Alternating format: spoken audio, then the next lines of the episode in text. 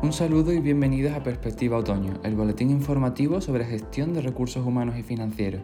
En nombre de mi compañera Beatriz Riera y mío, Carlos Díez, ambos consultores del equipo de GEL, queríamos compartir con vosotros nuestro artículo sobre el valor añadido del mediador de seguros. Mucho se ha escrito y replicado recientemente en el sector de la mediación de los seguros en España, a raíz de un anuncio publicitario de una conocida aseguradora multiramo.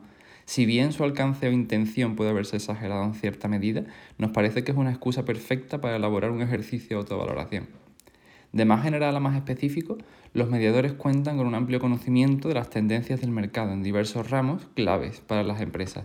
De este modo, pueden asesorar de manera fiable a sus clientes en materia de seguros basados en inversiones y VIP, hasta tendencias de seguro de salud se genera un compromiso que va desde el corto plazo hasta el largo, lo que puede inclinar e inclina la balanza de muchos clientes hacia el mediador a la hora de contratar.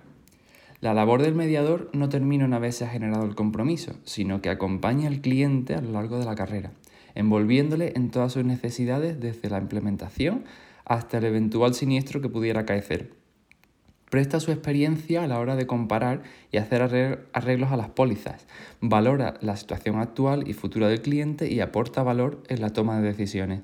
Es por esto que a menudo se le apoda al corredor como el sastre de las pólizas, debido a su estudio pormenorizado y constante monitorización del mapa de riesgos de las empresas, conociendo al milímetro sus necesidades en cada momento y sabiendo adaptar el producto a su medida. Así pues, el mediador resta trabajo al cliente y suma tranquilidad y confianza. Si hay que optar por nuevas direcciones en las pólizas, su relación con las aseguradoras ayuda a conseguir las mejores condiciones posibles. Además, a contrario sensu de lo que muchas opiniones puedan verterse en la materia, la contratación de un corredor no encarece la prima final que se paga en el seguro, sino que sus beneficios suelen proceder de la prima.